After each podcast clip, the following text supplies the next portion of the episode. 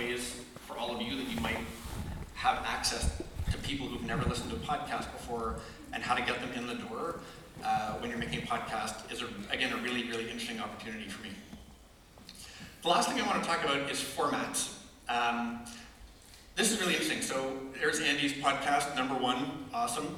Uh, I just like looking at this and thinking about the heritage of podcasts and where podcasts came from.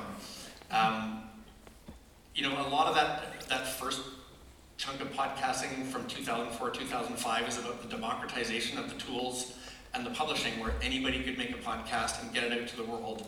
And as a result, there are a lot of podcasts that are the like two dudes in a basement format. Uh, that is what a lot of people think about with podcasting. Public broadcasters also really early in on podcasting, often repurposing public radio content or creating original content in the style of public radio. Um, and then with serial, a lot of true crime, was saying too. Um, those are, you look at this today, those are still a lot of the same types of formats that are up here. It is smart storytelling uh, in, the, in kind of a public radio style format, and I would probably include revisionist history as one of those things. Is really smart, awesome storytelling. Um, ESPN's 30 for 30 is the same thing. Uh, there are still two dudes in a basement talking, the Joe Rogan type of, of show. Uh, and then Serial is still on there. Uh, like it's it, after all these years, Serial is still up there along with the Wonderland Murders and other uh, crime shows. My favorite murder. Uh, I say all that to say this is again American charts. Uh, look at what is popular on television. Um, and I say this somewhat facetiously, but not really why doesn't podcasting have a Judge Judy or a Family Feud?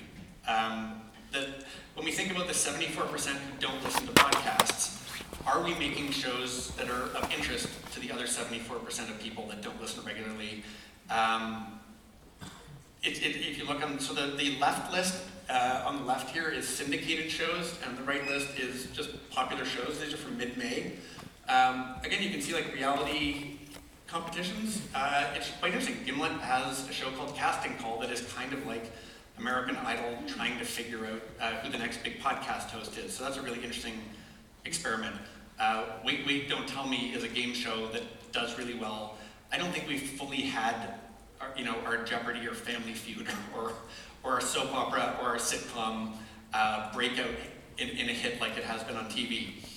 Uh, movies are another really interesting analogy. Look at all the superhero movies out there. It is so interesting that the Wolverine one is out there as an experiment. It is behind the paywall for now.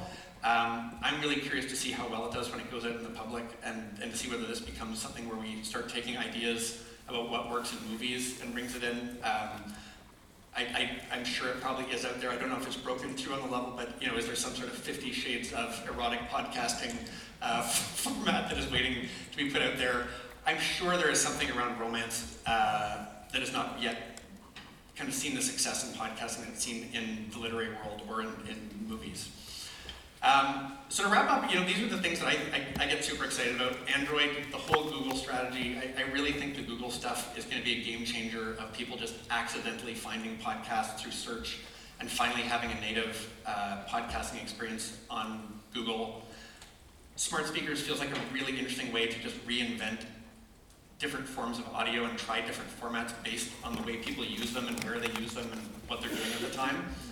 Uh, I think there's really interesting opportunities for different types of content for people to be able to create those like answer content for things that people are asking smart speakers for or that are they're asking Google for. Um, another vein of this is is kind of like evergreen content, uh, things that are like you know how to have a wedding or what you know what's the version of uh, what to expect when you're expecting as a kind of a permanent podcast feature that could be people are going to be Googling that all the time, asking their smart speaker that that could be a fantastic idea to put out there. Uh, and then, you know, I've kind of used this Netflix thing for all the different weird subgenres and categories that they have uh, for new format, more new formats of audio. Um, I think that's about it for me. If, if there's any questions, are we, are we good for time or should I wrap up? Done? All right. Thank you very much.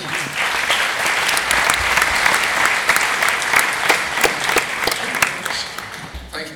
Now, our next speaker is actually, I was informed, sharing the spot for the speaker with the furthest travel to get here because she's from Australia as well, and I was informed that Uh, together with Sharon, they had the longest uh, trip, so uh, double prize here. Um, ABC Audio Studios in Australia is one of the first ever production houses that is fully digital first and that got kind of built from scratch. They today make some Australia's most renowned and enriched and interesting and successful podcasts. And their expertise is, of course, content, but also production and marketing. They operate internationally these days and they cooperate internationally.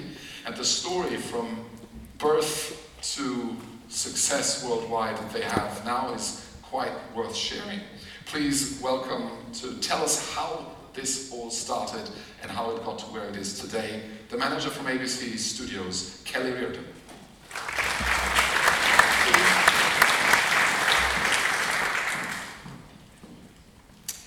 Feeling a bit poorly after 24 hours on the plane, so you have to put up with my uh, rather scratchy voice, I'm afraid.